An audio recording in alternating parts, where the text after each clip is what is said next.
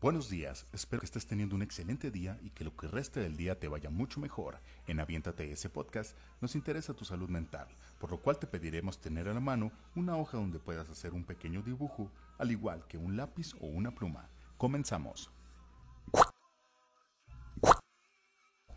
Aviéntate ese podcast.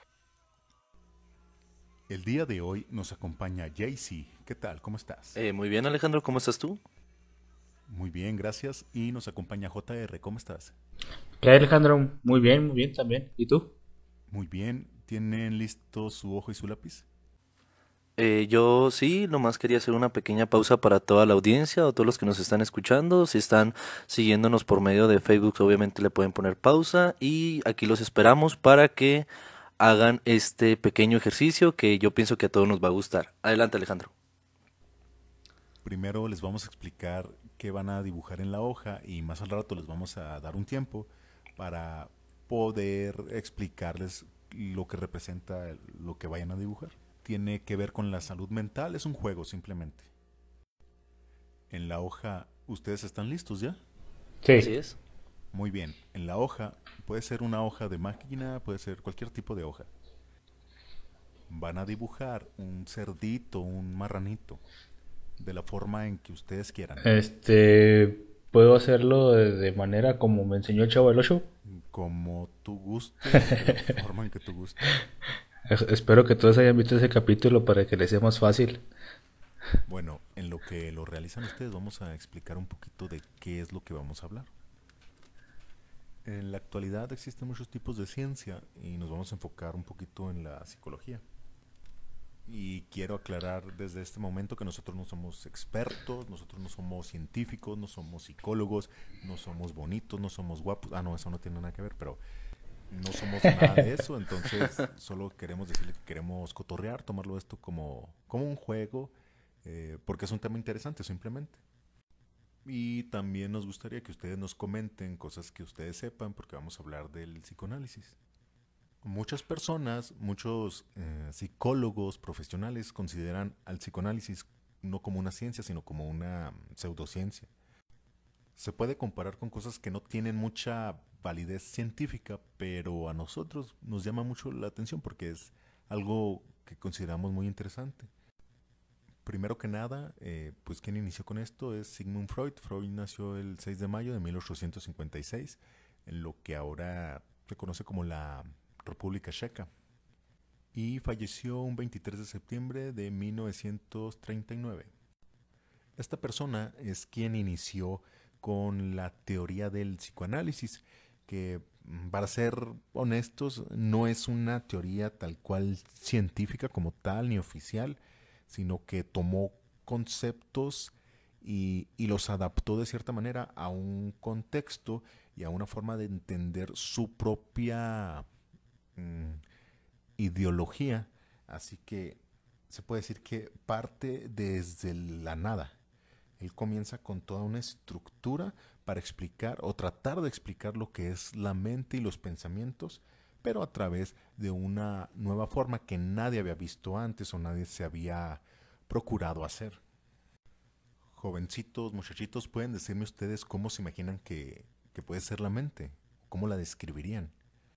Pues es una como una nube o una un, un espacio donde está lleno de pensamientos, de de estímulos, de eh, no sé, de muchas cosas que te que te encausan a hacer otras. Como impulsos. Los, como los cómics, ¿no? Así como una nubecita donde tienes tu pensamiento. Pues haz de cuenta, sí. si, si nos fijamos bien, la mente en realidad no es algo que exista físicamente.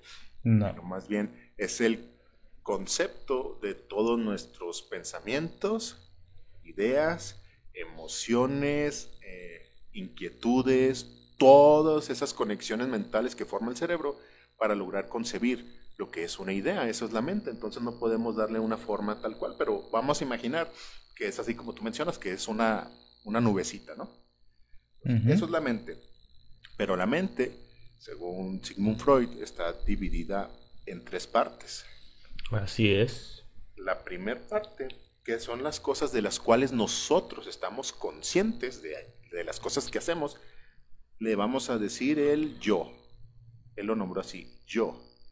Entonces, todo lo que nosotros hacemos y que nosotros aparentamos ser o actuamos de cierta manera frente a otras personas, como estamos conscientes de ello, eso es esa parte que es el yo.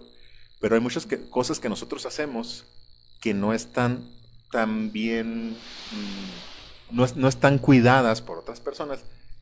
Entonces, estoy cantifleando. hay otras cosas que hacemos a escondidas o sin que la gente se dé cuenta, porque esas son nuestras verdaderas intenciones. A eso se le conoce como super yo. Y por último están nuestros deseos más primitivos, que tienen que ver con sexualidad, con necesidades básicas, alimentación, que corresponden al ello. Entonces, así de resumen, la mente es el yo, que es lo consciente, el super yo, que es lo inconsciente, y el ello, que es lo subconsciente. Son cosas que ni siquiera nos damos cuenta. Mm. Mm. Más bien, el super, el super yo vendría siendo más del preconsciente y el ello del inconsciente, ¿no? Porque el inconsciente es lo que está más, más al fondo. Sí, exactamente, gracias. Eso vendría siendo. Pues sí, sí, sí he escuchado un poco de eso, de eso, de esos tres, vamos a decirle niveles o, estratos de, la mente o del funcionamiento de la mente humana. Yo tuve una maestra en el primer semestre de, de la carrera que, hijo de su, como amaba, decía que, que Sigmund Freud era, era su novio porque describía muy bien a, lo que es la psicología y en especial esto del psicoanálisis es era pues bueno era una persona muy que en su momento llegó a ser muy criticada por sus métodos pero ahorita es la base de casi todos los psicólogos de, de, la, enseñanza. Yo conozco muchos psicólogos que, que, se quejan de él porque toda su teoría o sus esquemas no están basados en nada, o sea, él desde cero comenzó, ni siquiera está basado en otros autores ni nada, supuestamente, ¿verdad? Entonces lo critican mucho por eso, pero a la vez yo sé que muchos psicólogos lo quieren en secreto.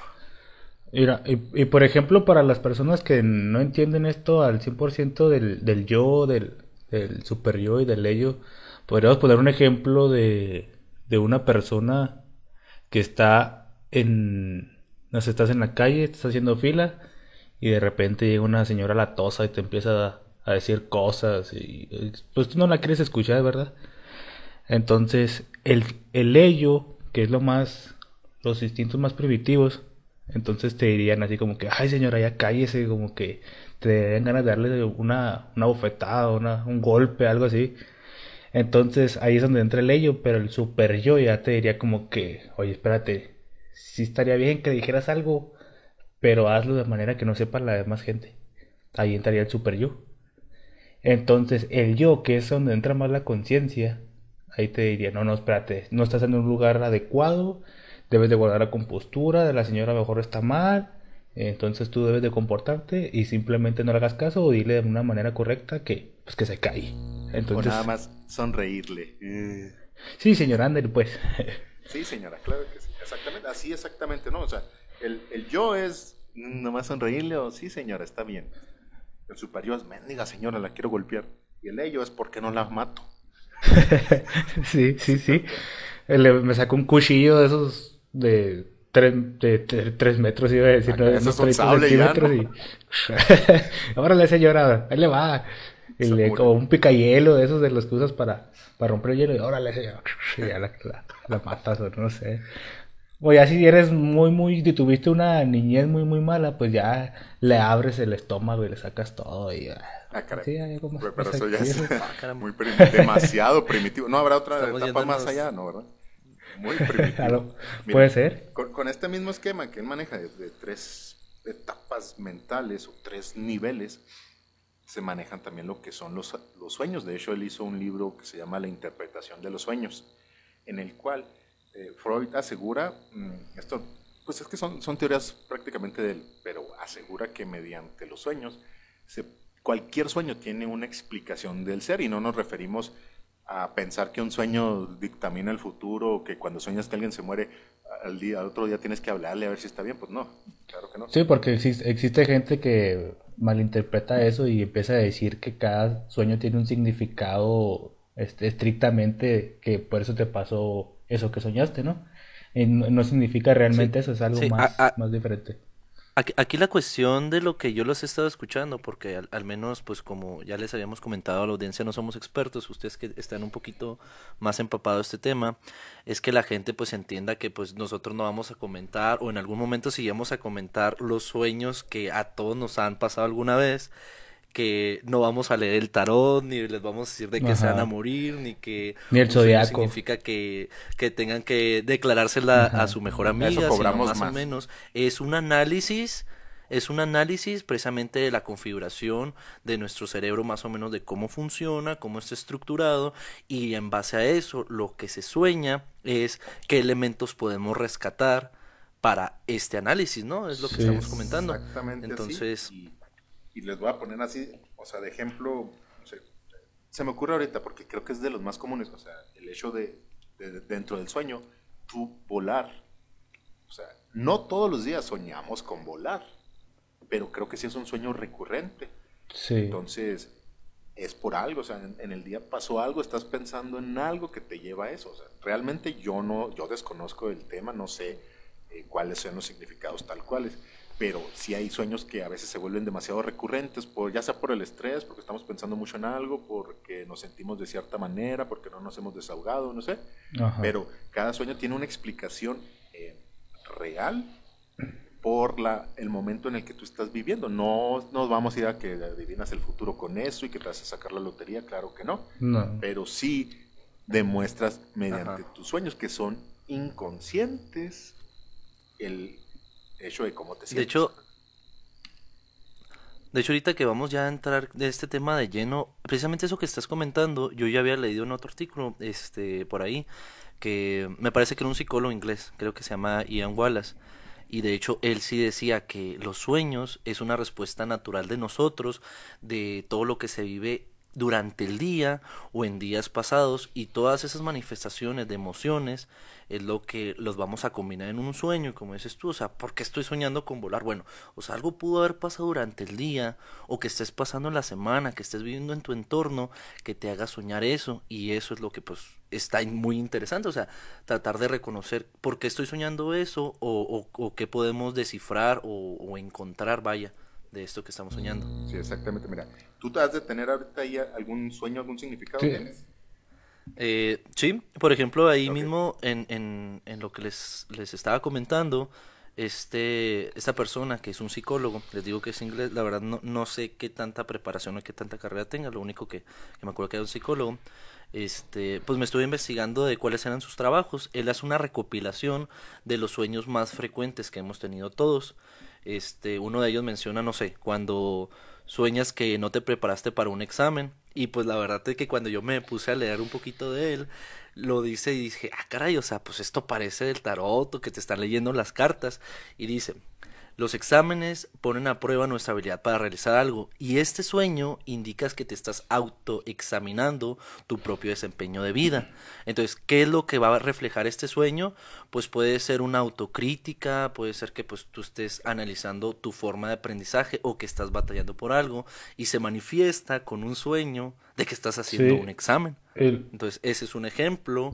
como que al, nosotros, o sea, inconscientemente, consciente, relacionamos los exámenes o, las pruebas con una evaluación, ¿no? Pues Sí. Y quiero suponer, o sea, como que el examen o sí, en sí lo, nosotros lo contemplamos mentalmente, como que estamos evaluando, calificando algo, y ya se queda en el colectivo de las personas. Entonces, a mí me parece lógico que, que si nos sentimos evaluados o que no estamos aprobando algo, sentirnos como que nos están evaluando en el sueño. Sí, y luego también hay, otra parte, por ejemplo, que mucha gente aprovecha esto de que, ah, soñaste esto, por ejemplo, soñaste aguas tranquilas, quiere decir que en un futuro tú vas a tener una vida muy plena, muy tranquila, en donde va a haber mucha estabilidad, o sea, no, ese, ese, ese aspecto lo están como que se aprovecha de la gente para decirle que va a tener un futuro, como que para predecir un futuro a partir de un sueño, y es todo lo contrario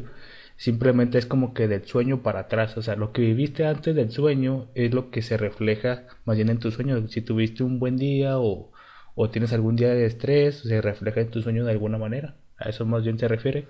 Y, yo creo que las personas eh, de manera informal que en algún momento se dedican a eso de, de bueno, no sé si se podría decir leer las manos o, o descifrarte los sueños, de hecho, ellas, esa, esas mismas personas te comienzan también hasta a sondearte, te comienzan a preguntar de que cómo está tu vida, si estás casado, si tienes problemas familiares, y ya como que te comienzan a hacer unas preguntas generales y ya, a raíz de tus, de tus contestaciones, y ahora sí te dice, bueno, ¿qué has soñado? ¿Qué piensas? Y todo. Y ya de ahí es donde dices tú que se cuelgan, porque ellos sí tienen un, un panorama de la problemática que pasa cada persona y ya te dicen algo, o sea, te, voy a, voy a mencionar ahí un ejemplo de un video tipo experimento social, que no sé si esté bien dicho experimento social, porque a todo le dicen así, eh, en donde está en una, especie, en una ciudad grande, ¿sí? en la parte central de la ciudad, hay una tipo carpa, así con lonas y todo, donde había un señor que lo anunciaban como que te adivinaba el futuro porque sabía quién eras. Entonces había fila. Para entrar tú con ese señor era gratis. Para entrar tenías que apuntarte tu nombre, ¿verdad? Había una lista de espera, entraban y toda la persona que salían quedaban súper impresionadas con lo que les decía. ¿sí? ¿Cuál era el truco aquí? Que cuando tú te apuntabas ahí en esa lista, él tenía un ayudante, entonces veía tu nombre. Lo primero que hacía era buscarte en alguna red social. ah, sí, ya, me redes sociales. Y en, en, las ciudades, pues más, ¿no? Entonces, te buscaban en, Facebook, en Twitter, no sé. Y cuando entrabas con el señor, a él le decían así por un micrófono, por un, sí, en, un oído, tenía un micrófono. Y, le iban diciendo, ah, este señor se llama tal. Y el señor te iba diciendo, y luego, eh, hace dos meses subió fotos de que fue a, Aquí a, sí, en, en realidad como que ya tenía toda la, la, información ahí recabada de sus redes sociales de cada persona.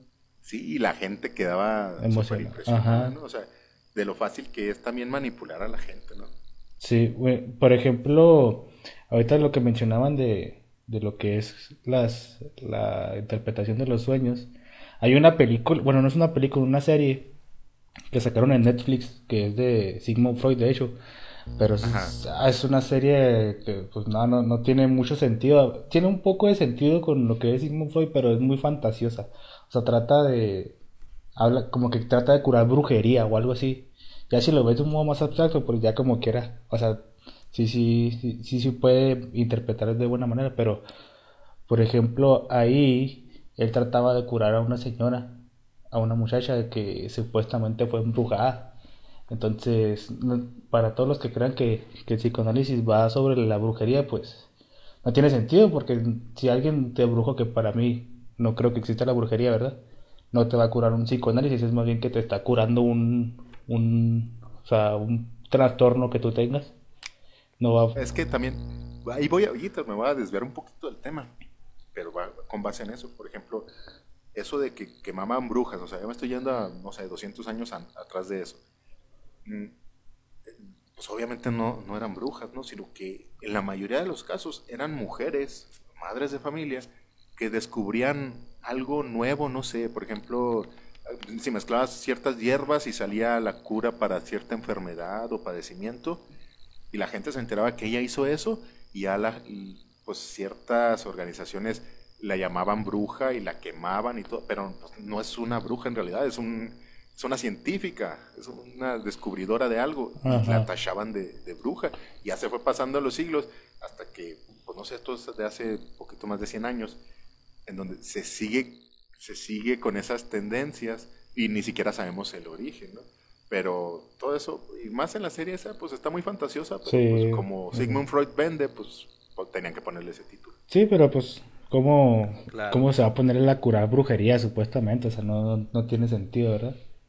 Sí, no, aquí, aquí ya estamos hablando de que la, serie de Netflix tal cual ya mete mucha, mucha fantasía, entonces yo creo que ahí, ahí sí no hay mucho, mucho que decir, pero bueno, tiene su trasfondo. Sí, lo, lo, que sí él, él mencionaba en esa serie, que es por ejemplo los tres niveles del consciente, del preconsciente y el inconsciente, entonces ahí se veía como, de hecho ponía una señora que él la la, entrenaba para decir ciertas cosas.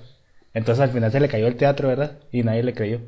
Pero eso sí se relaciona con esas tres fases que, que en algún momento hizo tanto el ensayo con esa señora, con esa señora que, que le iba a decir que se estaba muerta su hija y que se le murió en un accidente. Entonces hacía tanto el ensayo que al final a la señora se le quedó en el subconsciente o en el inconsciente, no, no, no, sé, no supo identificar cuál, que la señora al momento de recordarlo creyó que sí era su hija, entonces se soltó llorando y no pudo hablar. Entonces ahí sí se relaciona lo, lo, lo, lo fantasioso que era la serie con la realidad de, de este personaje. Sí. Oigan, nos estamos colgando mucho con esto. Yo pensé que íbamos a durar menos. Vemos un rato. Para, para no cargarnos tanto con este tema, porque si da para más y a lo mejor podemos hacer otro más este, no se nos vaya a pasar lo del cerdito, porque ahí la gente va a estar con el cerdito ahí dibujado y así como que, bueno, a ver a qué hora, ¿no? A ver a qué hora mato mi marrano. oigan, ya lo, ya lo, terminaron de pintar, ya tienen granja. Ya, lo destinaron para una, para una Navidad o para una boda, para hacer la carnita. Ya, hicieron toda la granja y compraron caballos y caballerizas. Miren, primero, si me dan chancito ustedes, les vamos a explicar eso de lo, del cerdito. ¿sí? Es, es un juego más bien, ¿sí? No, no lo tomemos así tan científico ni nada. ¿sí? Es un test de personalidad. si ya lo dibujaste, vamos a, a, ver cuáles son las opciones que hay para, para poder descifrar lo que piensas o descifrar un poquito de tu personalidad. ¿sí? Fíjate bien, hay varias opciones.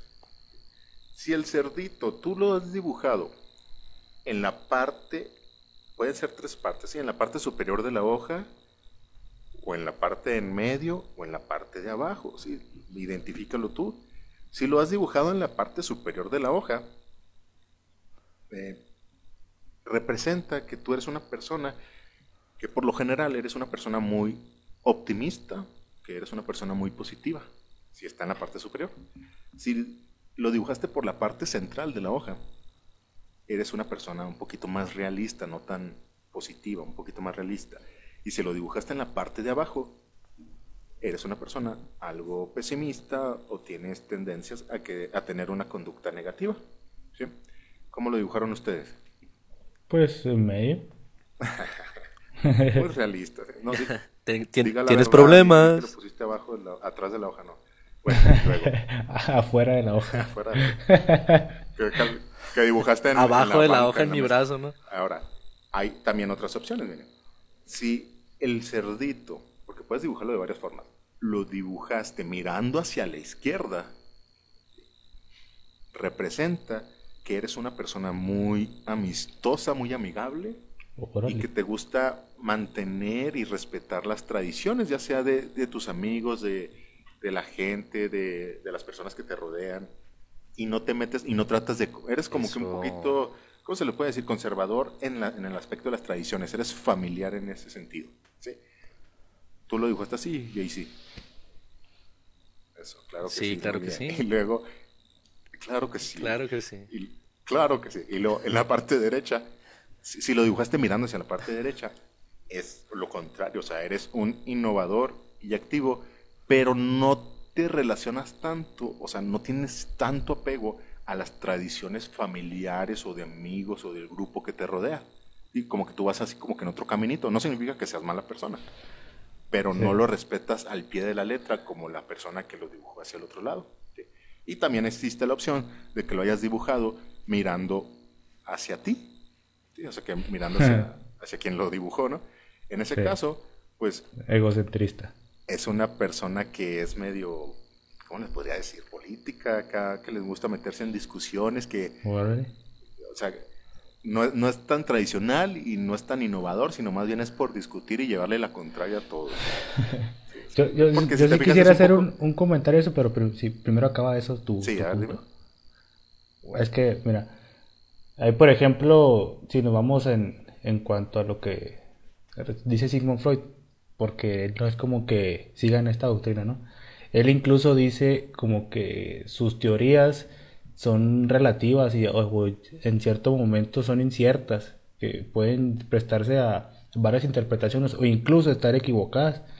En este caso del puerquito, no, no, no necesariamente tiene que significar todo eso que, que nos acabas de describir, sino que pues a lo mejor por ciertos patrones te llega a dar este resultado, pero pues obviamente todo esto es muy, muy Esto no muy es variado. para nada científico, es un test de juego nada más, o sea, vez algunas cosas en las que coincida, pero usualmente coinciden muchas cosas porque es muy general. Y de, y de hecho, si lo podemos llamar hasta eso de que puede, puede ser como que muy relativo, incluso este hombre era muy, muy extremo.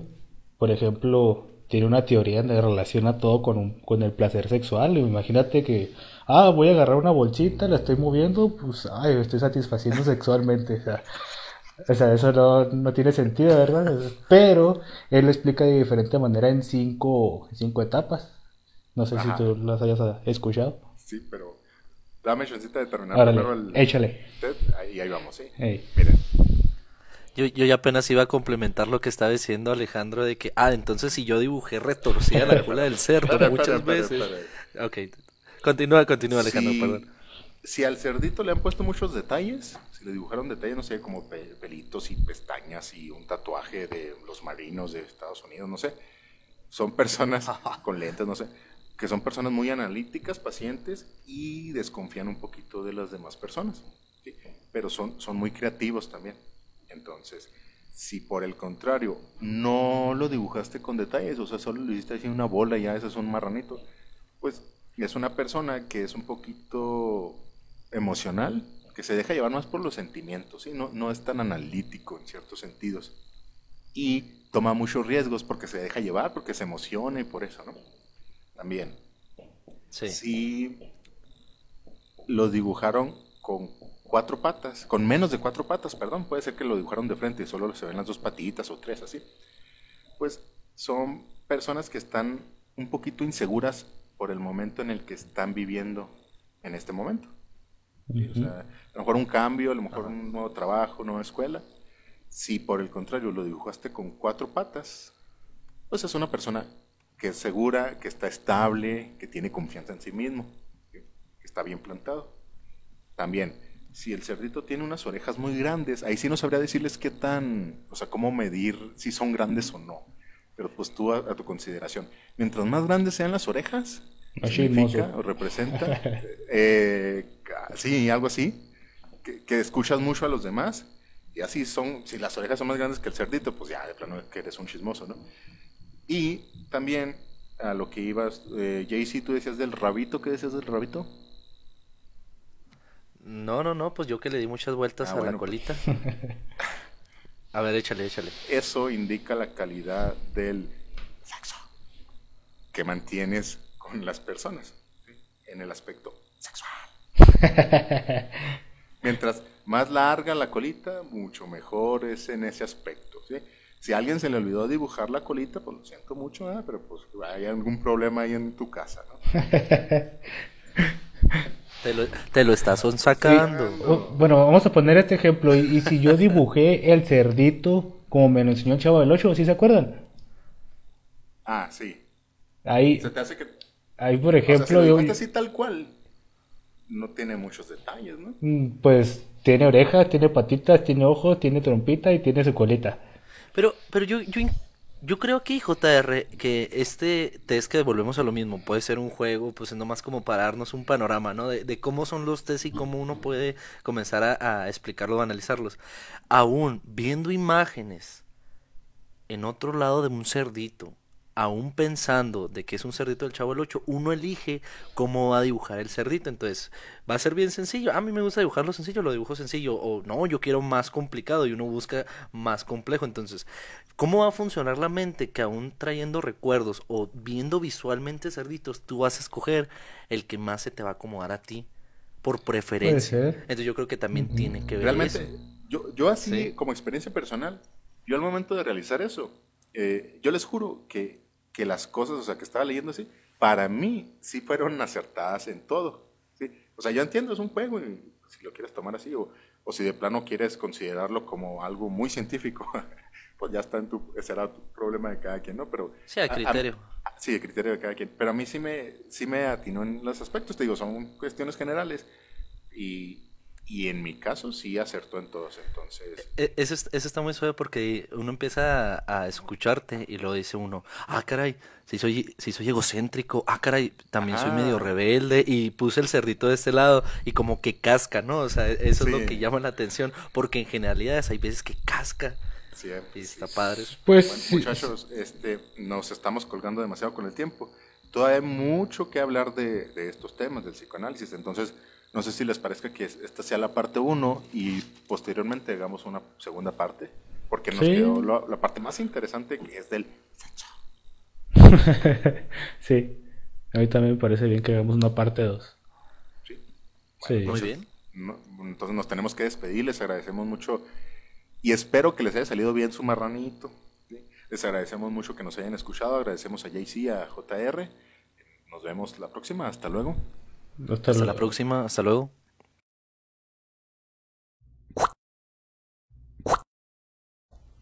Aviéntate ese podcast.